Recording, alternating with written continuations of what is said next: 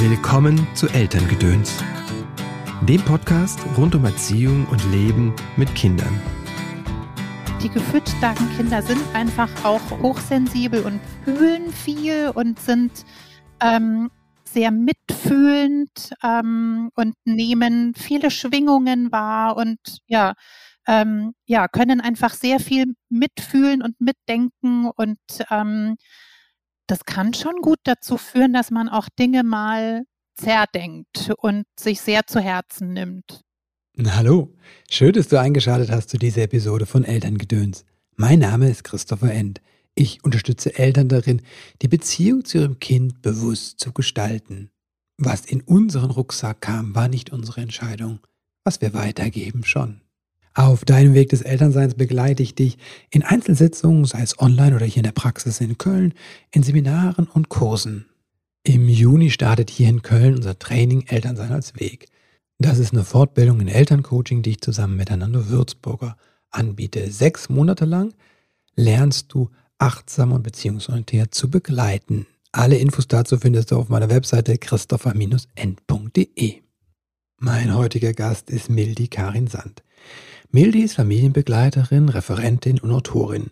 Zu ihren Schwerpunkten zählen hochbegabte und hochsensible und gefühlsstarke Kinder, bedürfnisorientiertes Abstillen und Reflexintegration.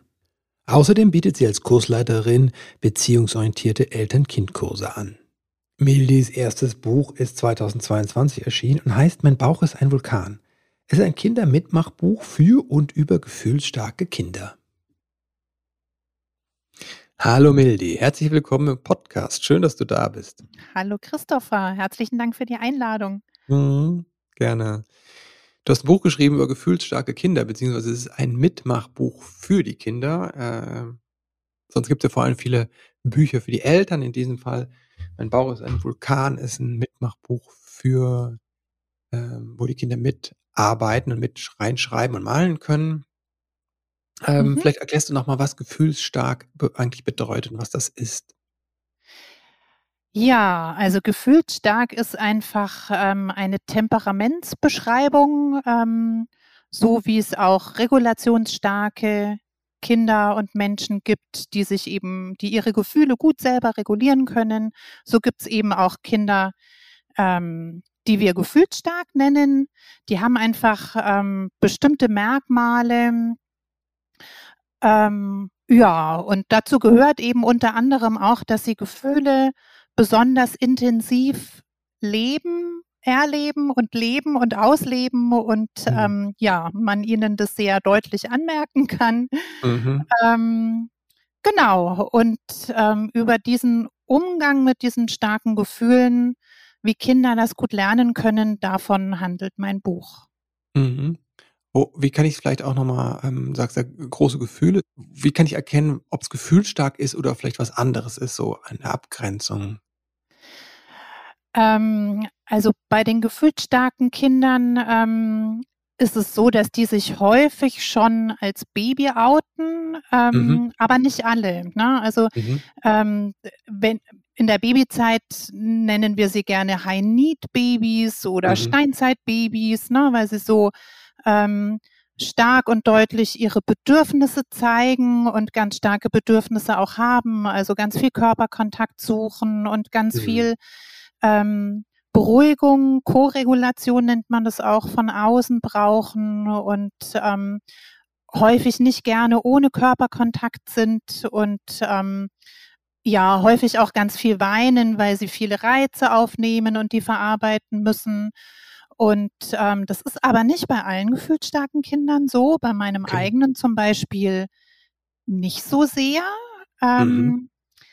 sondern das hat sich eigentlich erst geoutet so mit drei, vier, so mhm. in dem Alter. Und das kommt auch ganz häufig vor. Ähm, also ein Stück weit sehen wir das ja auch einfach als normal an, ne? dass Kinder, mhm. wenn sie mhm. so im Autonomiephasenalter so mit zwei, ja. drei sind, ähm, ne, dass sie dann so ihre sogenannten Wutanfälle bekommen und mhm. sich auf den Boden schmeißen, wenn ihnen irgendwas nicht passt. Und ähm, das beruhigt sich dann irgendwann, ne? Ja. also so im, im Kindergartenalter und bei gefühlsstarken Kindern geht es dann oft erst so richtig los. Ne? Mhm. Also die schaffen das meistens erst später, ne? ihre Gefühle dann so zu regulieren, ähm, dass sie sie innerlich ausgleichen und eben nicht mehr so sehr nach außen transportieren. Und mhm. ähm, ja, genau, so war es eben bei meinem eigenen Kind auch. Und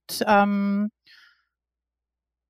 ja, zur Abgrenzung, ich weiß nicht, ähm, es geht einfach darum, dass gefühlsstarke Kinder sehr reizoffen sind mhm.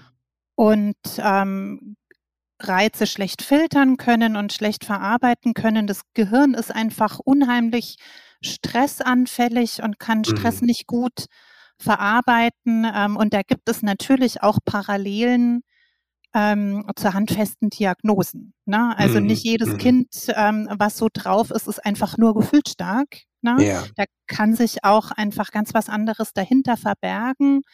Ähm, das muss man dann einfach gut im Blick haben und ähm, gegebenenfalls auch diagnostizieren lassen. Ne? Das ist mhm. natürlich so mit zwei, drei, vier Jahren geht es noch nicht wirklich. Ne? Mhm. Aber wie gesagt, ne, im Normalfall wird es dann besser. Wenn es nicht besser wird, ähm, dann sollte man das auch einfach im Hinterkopf haben und notfalls mhm. ja sich dann da Unterstützung holen und ähm, draufschauen lassen, um was es wirklich geht. Mhm. Das heißt, bei gefühlsstarken Kindern höre ich raus, gibt es, auch wenn es für sie schwierig ist und sie eher stressanfällig ist, gibt es aber trotzdem eine Entwicklung quasi, dass man sieht, ah, okay, mhm. sie können ähm, immer besser die, ihre eigenen Gefühle regulieren. Wenn das nicht der Fall ist, wäre das, könnte es ein Hinweis darauf sein, auf was anderes und dann wäre es gut, mal spätestens da eine Diagnostik machen zu lassen, jemand draufschauen zu lassen. Ja, richtig. Also mhm. ähm, es gibt einfach ähm, Diagnosen, da ist es den Menschen nicht möglich, sich an Reize zu gewöhnen. Ne? Ja. Also da ist mhm. es einfach ein Leben lang schwierig. Man kann es trotzdem in den Griff bekommen und damit umgehen. Ja. Ne? Ähm, aber es ist einfach so, dass das Gehirn sich nicht wirklich dran gewöhnen kann. Und bei gefühlsstarken okay. Kindern ist es so, die sind hochsensibel, ne? also ja. die haben einfach eben so ganz durchlässige Filter ähm, und sind re und reagieren empfindlich auf, auf Sinnesreize, ja. aber sie können sich sehr wohl daran gewöhnen und es kann mhm. besser werden. Ne? Oh, okay. Also es mhm. dauert einfach nur länger und es braucht viel Begleitung. Ähm, genau, aber es ist möglich, auf jeden Fall. Das ist das Gute dran, die gute mhm. Botschaft. Mhm. Ja, ist vielleicht echt eine gute Botschaft, für manche vielleicht auch noch neu, weil dann denkt man, das Gefühl stark, dann bleibt es immer so. Was ist vielleicht auch noch zu wenig bekannt oder zu wenig, ähm, ja, bewusst über Gefühlsstärke? Was ist noch zu wenig bekannt? Ähm, also, was mir ganz häufig begegnet, ähm, ist grundsätzlich einfach die Annahme oder ähm, die, die Tatsache, dass Kinder überfordert werden in dem, mhm. was sie können, können sollen. Also dass mhm. einfach grundsätzlich, egal ob gefühlsstark oder nicht, zu wenig bekannt ist darüber, wie die Emotionsentwicklung von Kindern funktioniert, mhm. ähm, in welchem Alter Kinder üblicherweise ähm, Gefühle regulieren können. Mhm. Und ähm, was schon gar nicht bekannt ist, äh, und das schreibe ich auch in meinem Buch, ähm, mhm ist, dass es bei gefühlsstarken Kindern länger dauert, mhm. ähm, bis sie sich selber ausreichend regulieren können, dass mhm. einfach die Regionen im Gehirn, die dafür zuständig sind, länger brauchen, bis sie ausgereift sind und dieses Zusammenspiel mhm. gut funktioniert ähm, und dass das aber auch einfach im Bereich des Normalen ist. Denn gefühlsstarke mhm. Kinder sind ganz normal. Sie sind nur mhm. anders normal. Mhm. Genau. Aber dieses, ähm, diese regulationsstärkeren Kinder, die sind pflegeleichter, ne? Mhm. die brauchen nicht so viel, da muss man mhm. nicht so viel ähm, an Begleitung investieren und ähm, die werden häufig und das ist auch nachvollziehbar, denn davon gibt es mehr. Ne? Mhm. Ähm, in der Persönlichkeitsforschung gibt es Zahlen darüber. Ne? Also diese regulationsstarken Kinder, da reden wir von ungefähr 40 Prozent. Mhm. Ähm, dann gibt es noch die bindungsstarken ähm, aber noch nicht gefühlt starken sind auch ungefähr mhm. 40 Prozent und der Rest, also ungefähr 20, sind die ähm, hochreaktiven und ähm, gefühlsstarken Kinder. Und mhm. ähm, das sind nicht so wenige. Ne? Mhm. Ähm, aber natürlich, ähm, die, die es früher ähm, besser schaffen, sich zu regulieren, das sind einfach, das ist die Mehrheit. Ähm, und das führt wahrscheinlich dazu, dass häufig gedacht wird, das ist so die Norm und so mhm. läuft's bei den Kindern. Ähm, mhm. Aber äh, ja, ne, so wie Kinder grundsätzlich unterschiedlich sind und sich in allen möglichen Bereichen unterschiedlich schnell ja. entwickeln, so ist es eben im Hinblick auf die Emotionsentwicklung auch. Und ähm, ja, das ist was, was ich auch häufig ähm, in meinen Seminaren erkläre oder ähm, ja auch in der Elternberatung ganz häufig Thema ist, ne? dass mhm. Eltern und ähm, erwachsene Bindungspersonen davon ausgehen, das Kind müsste das schon können. Mhm. Und gerade gefühlsstarke Kinder werden da auch häufig ähm, überschätzt, weil sie oft kognitiv schon weit mhm. sind. Ne? Also mhm. das sind einfach häufig intelligente kleine Persönlichkeiten, die oft schon sehr früh sehr weise Dinge von sich geben und mhm. ganz tiefgründige Fragen stellen. ähm, und dann sind sie aber emotional, ähm, ja, so wie sie halt sind und das passt dann einfach auch nicht gut zusammen. Ne? Also ich selber habe auch in der Begleitung meines eigenen gefühlsstarken Kindes oft gedacht, boah, mhm. warum, warum klappt das nicht? Mhm. Andere Dinge klappen ja auch. Ne? Mhm. Also, ne, weil mein Kind eben auch kognitiv ähm, deutlich weiter war als in der Emotionsentwicklung. Und ähm, da habe ich oft Dinge vorausgesetzt und verlangt, ähm, die mir heute wirklich leid tun, ne, weil ich es heute besser mhm. weiß. Würdest ja. du sagen, dass diese kognitive Entwicklung, diese Tiefgründigkeit auch das fürs Kind nochmal schwieriger macht, die Emotionen zu regulieren? So nach dem Motto, wenn ich mir viele Gedanken mache über Dinge, ne, dass mich dann auch mehr aus der Bahn schmeißt auf eine Weise. Ne? Das, das ist mhm. auch von mhm. der Seite befeuert, ne? als wenn ich mir überhaupt nichts, noch da, über bestimmte Dinge noch gar keine Gedanken mache. Ne? Ja, ähm, habe ich jetzt so noch gar nicht drüber nachgedacht, aber ähm, ist eine spannende Theorie und so aus dem Bauch raus würde ich dir so bestätigen. Also das ist jetzt ähm, gar nicht wissenschaftlich begründet, was mhm. ich jetzt hier gerade von mir gebe, sondern einfach nur so ähm, meine Gedanken dazu. Mhm. Ich glaube, dass es dabei auch darum gehen kann, ähm, emotional einfach auch sehr intelligent zu sein. Ne? Mhm. Ne? Also die gefühlsstarken Kinder sind einfach auch hochsensibel und fühlen viel und sind mhm. Ähm, sehr mitfühlend ähm, mhm. und nehmen viele Schwingungen wahr und mhm. ja, ähm, ja, können einfach sehr viel mitfühlen und mitdenken und ähm, das kann schon gut dazu führen, dass man auch Dinge mal zerdenkt und sich sehr zu Herzen nimmt und mhm. ähm, ja, vielleicht auch, ähm, ja, davon stärker betroffen ist. Und ähm, ja, das, ich kann mir gut vorstellen, dass das auch dazu führen kann, ähm, dass sich das dann auch in emotionalen Äußerungen zeigt. Auf jeden mhm. Fall. Das ist auch nur eine Vermutung von mir, so, ne? Deswegen. Ja. Interessiert es mich, was andere dazu denken. Mhm. Was was wäre hilfreich für den Umgang mit gefühlsstarken Kindern von elterlicher Seite? Was sollten wir als Eltern tun? Und was sollten wir nicht tun? ähm, also als Eltern ähm, finde ich es gut, ähm, sich klar zu machen, auf welchem Stand ist mein Kind, ne? Mhm. was kann ich tatsächlich erwarten. Also da finde ich es wirklich wichtig, die Information zu haben, ähm, die emotionale Entwicklung dauert länger und mhm. braucht Begleitung und braucht viel Begleitung. Und mhm. ähm, diese Kinder müssen ganz, ganz viel Co-Regulation erfahren. Also die mhm. brauchen mhm. einfach erwachsene Bindungspersonen, die da sind, die ihnen zur Seite stehen, die ihre Gefühle spiegeln, die ihre Bedürfnisse auch wahrnehmen und verbalisieren können und in Worte fassen, also übersetzen können für die Kinder selber, aber auch für mhm. andere.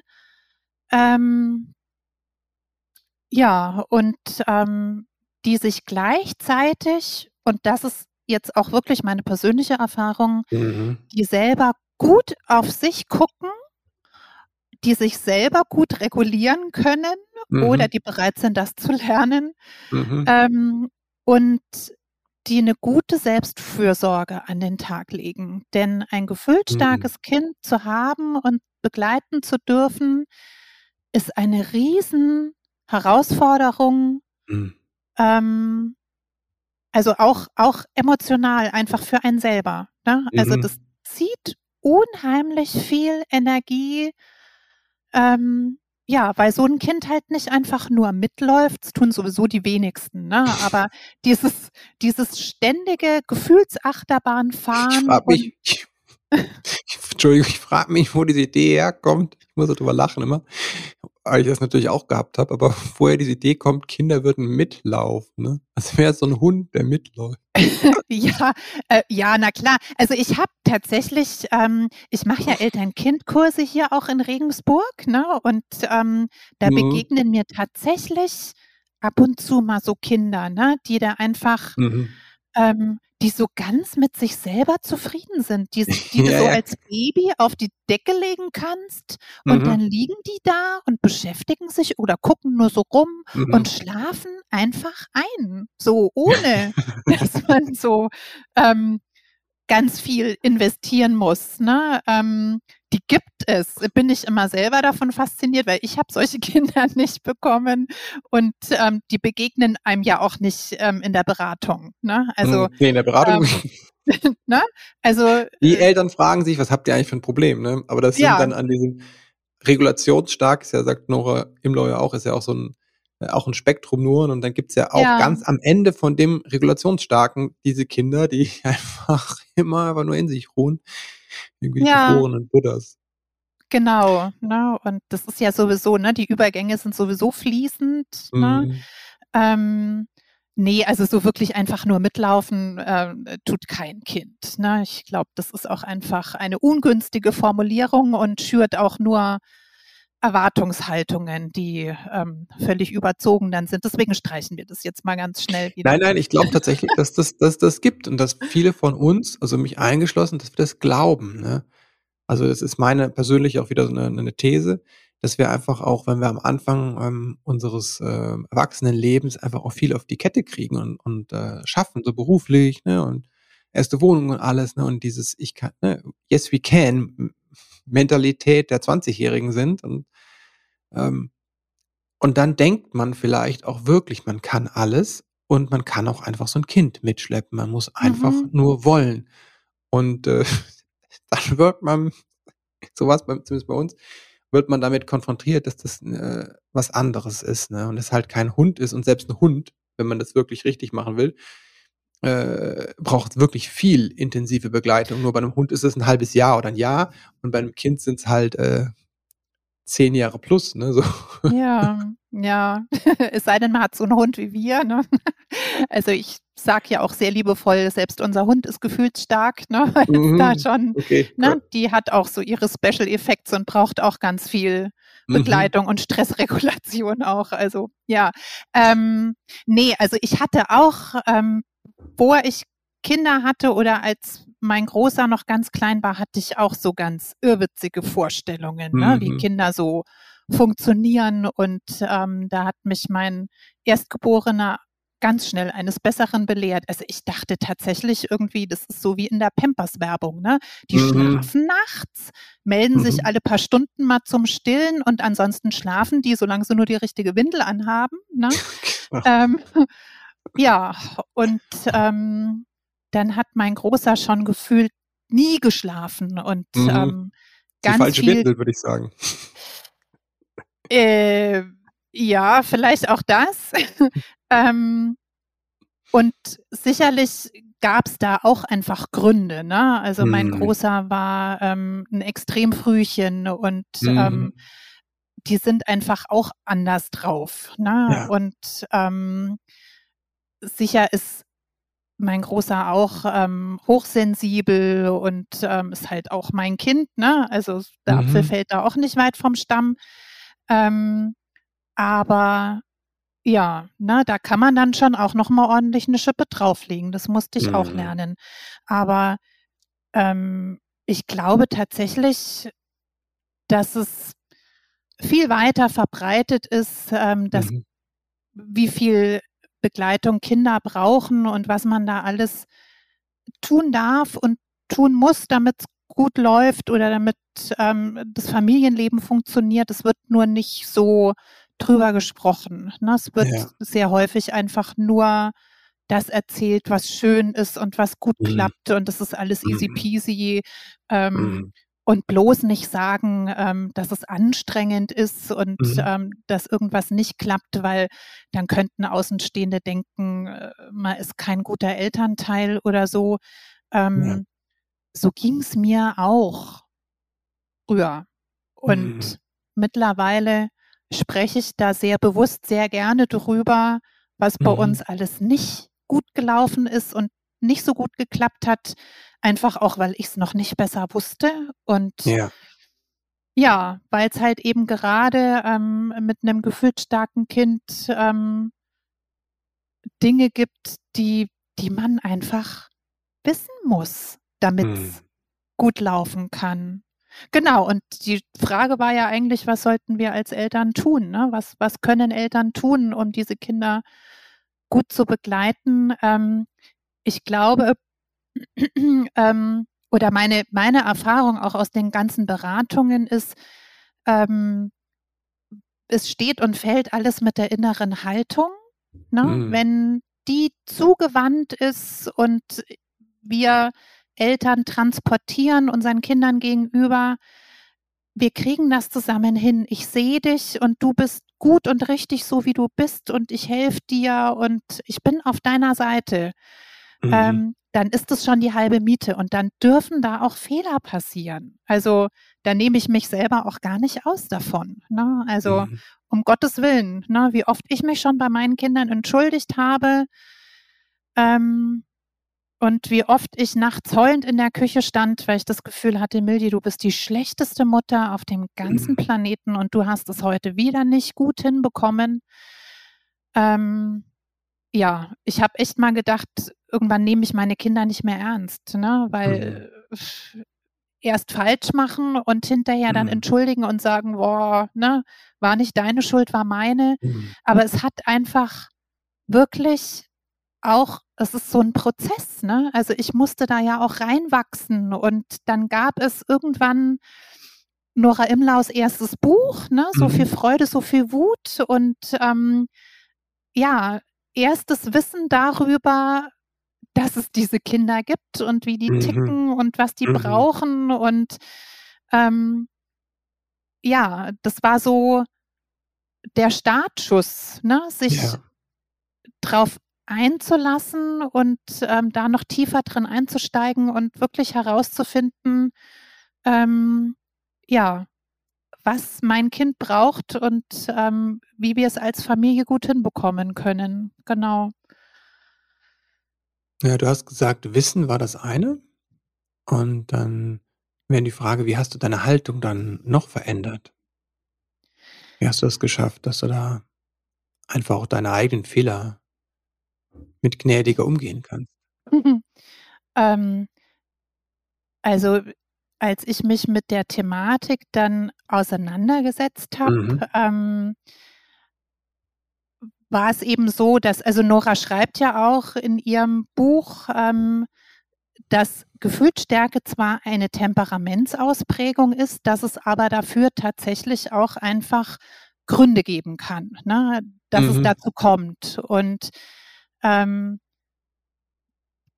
da war es bei mir eben so, ähm, also mein gefühlsstarkes Kind ist die ganze Schwangerschaft lang dadurch, dass ich in einer Situation war, wo ich einfach psychisch wahnsinnig belastet war, ne, mhm. ne, durch familiäre ähm, Gegebenheiten ähm, ist mein Kind einfach von früh bis spät in Cortisol, also in Stresshormonen gebadet worden. Ne? Mhm. Also das überträgt sich ja ne, übers Blut mhm. und ähm, ja, da weiß man eben heutzutage davon, ähm, dass das eben dazu führen kann, dass Kinder, mhm.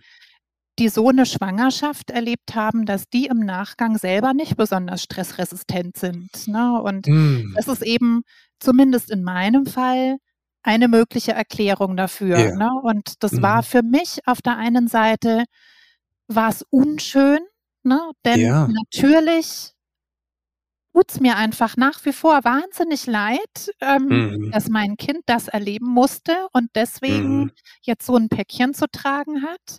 Mhm. Ähm, auf der anderen Seite war es auch eine Entlastung für mich, weil ich eben wusste, okay, ne, das hat einen Grund und ähm, daran ist jetzt erstmal nicht zu rütteln. Ne? Aus der mhm. Nummer kommen wir nicht raus, aber das war einfach so die Erklärung, weil ich hatte immer, ähm, mich hat das Verhalten meines Kindes auch einfach unheimlich getriggert. Ne? Also mhm. ich bin, glaube ich, selber auch ein gefühlsstarkes Kind gewesen. Ähm, mhm. Ich habe das nur nie ausgelebt, ausleben dürfen, ausleben können, wie auch immer. Mhm. Ähm, also ich habe Gefühle schon immer versucht sehr zu deckeln und ja. ähm, und dann kriege ich so ein Kind und das legt ständig mhm. den Finger in die Wunde und ja. tickt bei jeder Gelegenheit aus und ähm, hat in mir ganz viel angerührt und ähm, mir auch Schwierigkeiten gemacht, denn wenn man ein Kind hat, was so drauf ist, dann eckt man auch ständig an. Ne? Dann überlegt man sich sehr genau, wo geht man hin, was unternimmt mhm. man, geht man jetzt wirklich zum Kinderturnen ne? und mhm. ähm, riskiert, dass es halt nicht gut klappt ne? oder in irgendwelche Kurse oder auf den Spielplatz oder was weiß ich. Ne? Also es war, als mein gefühlsstarkes Kind so im Kindergartenalter war, ähm, war es mir nicht möglich, von seiner Seite zu weichen. Ne? Okay. Einfach weil mhm. ähm, ich ständig damit rechnen musste, dass dieser Vulkan, so haben wir es genannt, mhm. ähm, ausbricht und mein Kind mhm. auf andere Kinder losgeht ne? oder ähm, nur noch schreit und ja. Wie hast du das geschafft, ähm, also mit diesen Triggern, diesen eigenen Triggern umzugehen? Weil das eine ist ja das Wissen, dass das so ist die Vermutung, woher es herkommt vielleicht auch.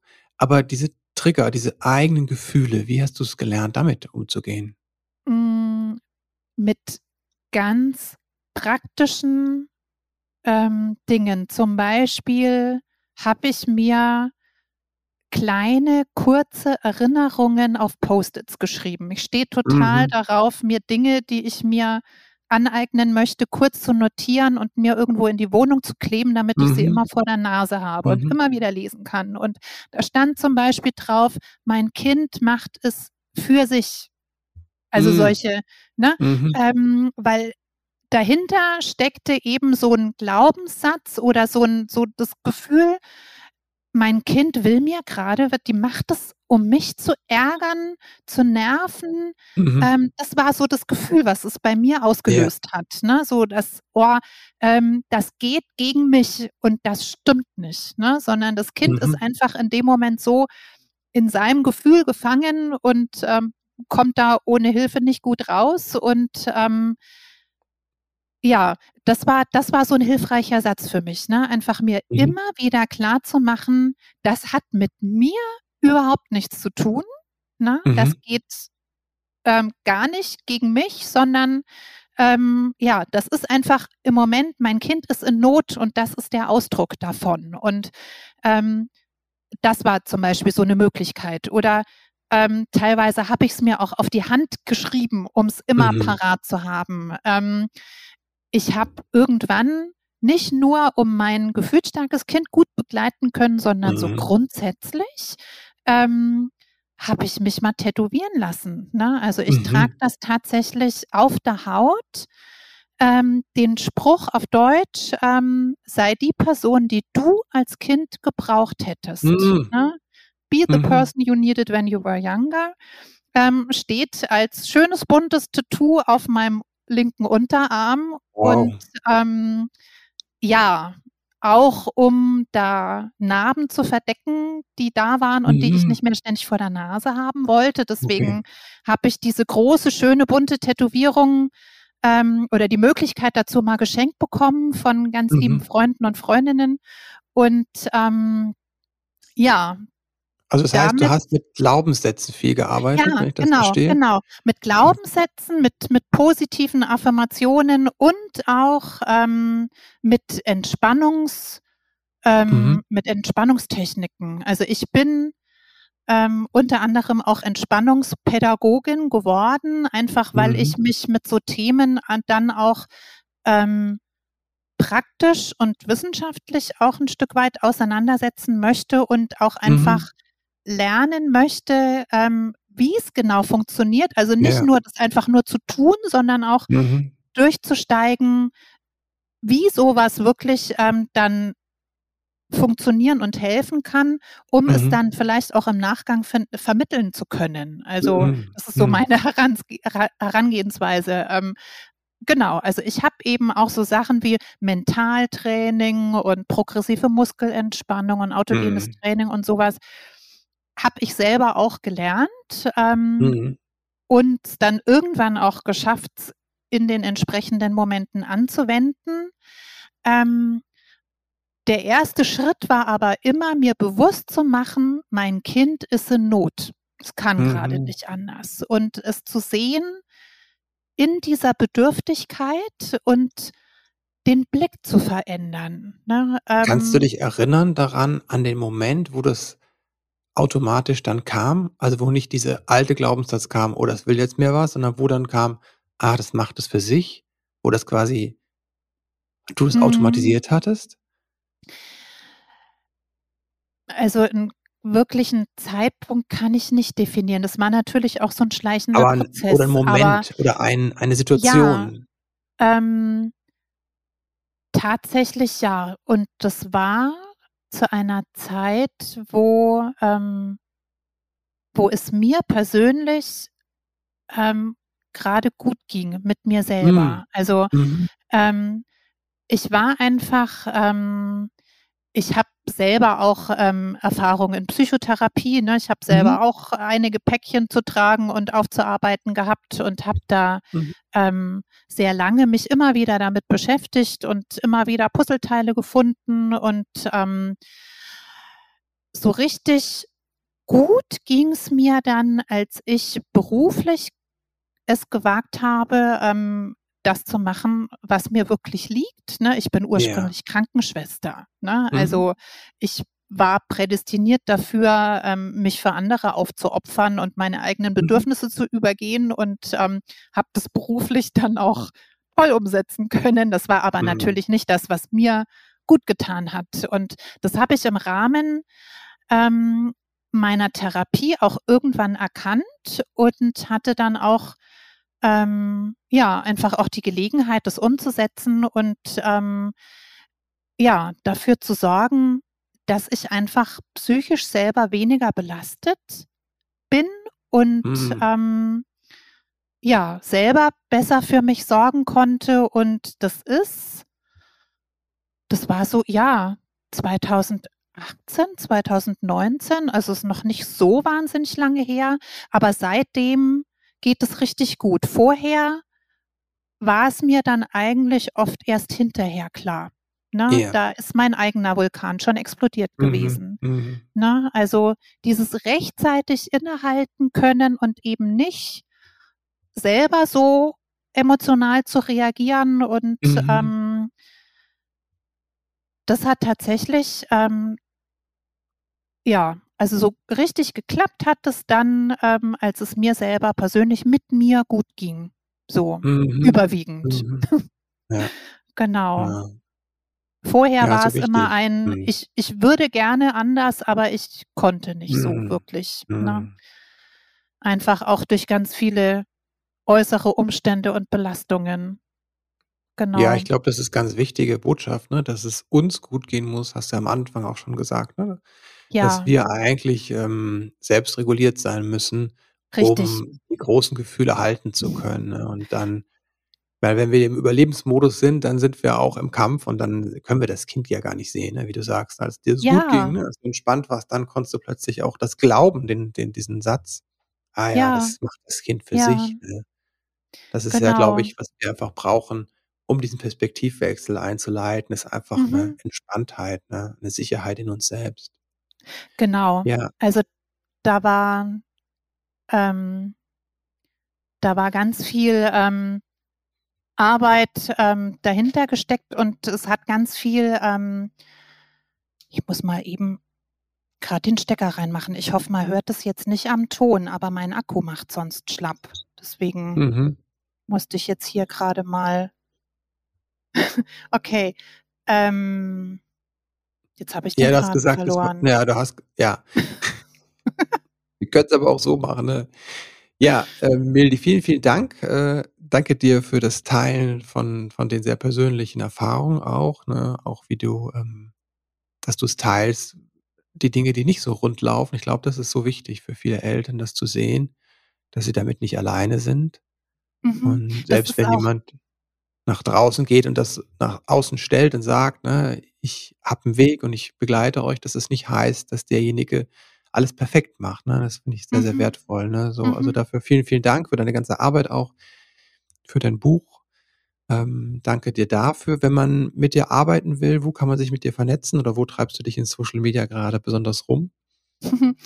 Ähm, also ich bin nach wie vor immer noch auf Twitter unterwegs, Mhm. ähm, auch wenn da im Moment nicht mehr so viel passiert, Mhm. aber da kann man mich finden. Ähm, Facebook genau das gleiche und ähm, Ja. Instagram. Mhm. Super. Ähm, genau. Ne, also ich eigentlich überall Mildimam, darunter bin ich zu finden. Ansonsten Mhm. ähm, erreichen mich auch viele Nachrichten einfach per E-Mail. Ne? Mhm. Also da bekomme ich viele, viele Rückmeldungen. Ja, genau. Super. Links packen wir in die Show Notes. Ähm, danke dir auch dafür. Jetzt kommen die Fragen, die alle meine Gäste beantworten äh, dürfen, wenn sie denn wollen. Und zwar, wenn du an deine eigene Kindheit denkst. Was hat vielleicht gefehlt, was du dir später selbst arbeiten konntest? Was ich mir später selber erarbeiten konnte, Mhm. ähm, auf meine Bedürfnisse, meine Be Bedürfnisse wahrzunehmen und darauf zu achten.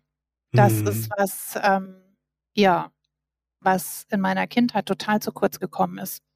Mhm. Wofür bist du deinen Eltern dankbar? Dafür, dass sie immer bereit waren, an sich zu arbeiten und ähm, noch dazu zu lernen. Ne? Also Wow. ich weiß Mhm. heute, dass meine Eltern, oh, es berührt mich gerade auch total. Mhm. Ähm, ich weiß, dass meine Eltern, so wie ich auch, ne, sehr emotional auch belastet waren ne, und Mhm. deswegen oft nicht so konnten, wie sie es eigentlich gerne gewollt Ja. hätten. Ne? Mhm.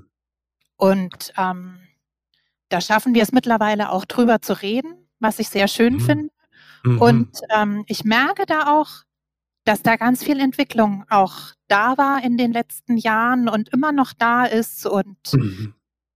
ich bin ihnen sehr dankbar dafür,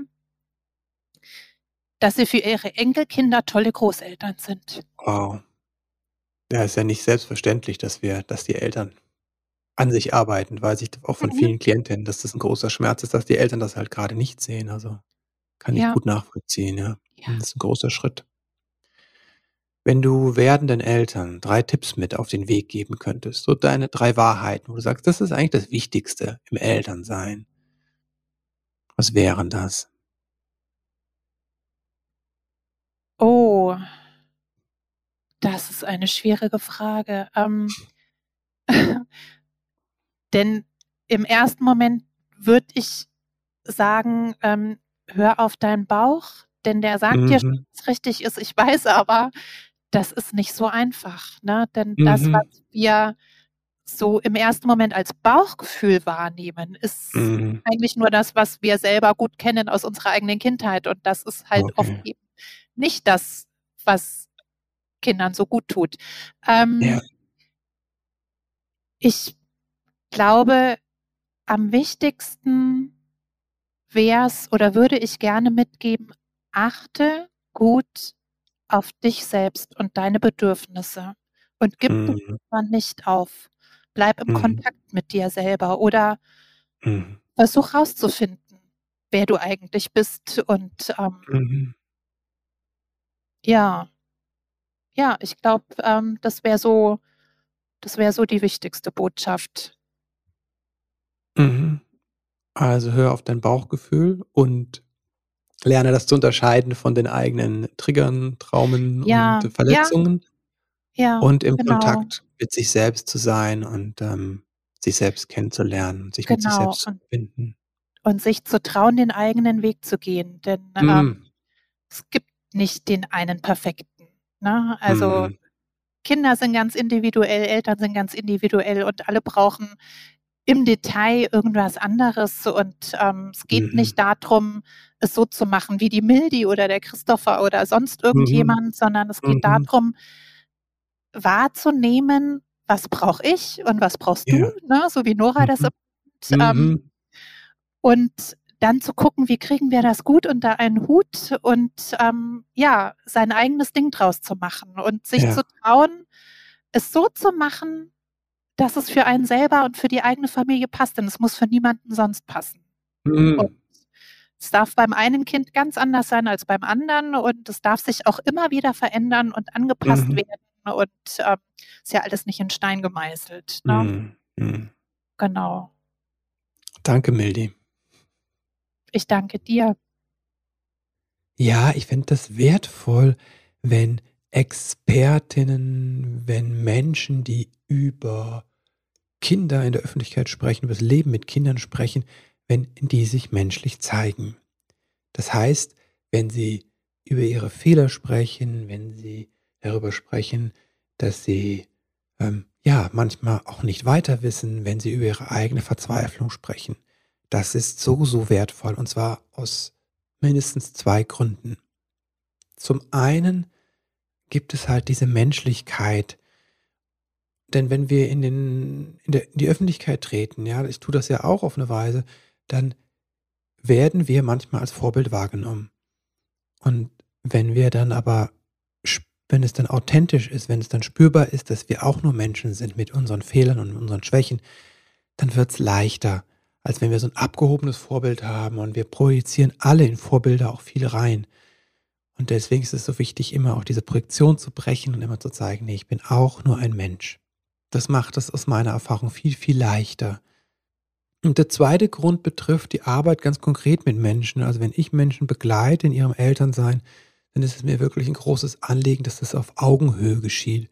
Und dazu gehört auch, dass die anderen mich als Mensch wahrnehmen und nicht als abgehobenen Übervater oder über, keine Ahnung was, Therapeut oder Podcaster, sondern dass das menschlich bleibt, weil das ist ähm, ganz wichtig, diese dieses auf Augenhöhe treffen und begleiten, weil wenn ich das erlebe in der Begleitung, hier in einer Sitzung zum Beispiel oder in einem Kurs oder in einer Fortbildung, wenn du das erlebst, dann kannst du das nochmal ganz anders mitnehmen in dein Elternsein und da deinem Kind auf Augenhöhe begegnen. Deswegen finde ich das so großartig, wenn Gäste sich hier auch ja berührbar zeigen. Falls dir diese Folge gefallen hat, dann kannst du mir einen Gefallen tun, indem du eine kleine Bewertung abgibst auf iTunes, Spotify oder wo du gerade den Podcast hörst. Danke dir dafür schon mal jetzt. Und falls dir heute noch keiner gesagt hat, dann möchte ich dir auch Danke sagen für dein engagiertes Elternsein. Die Tatsache, dass du hier einschaltest in den Podcast über Elternsein, dass du dich weiterbildest, dass du nach Inspiration, Motivation und Wissen suchst, zeigt ja, wie engagiert du bist, wie viel dir diese Bindung, diese Verbindung zu deinem Kind bedeutet und am Herzen liegt. Dafür ein großes Dankeschön und jetzt wünsche ich dir einen wunderbaren Start in diesen Tag. Alles Liebe und bis bald.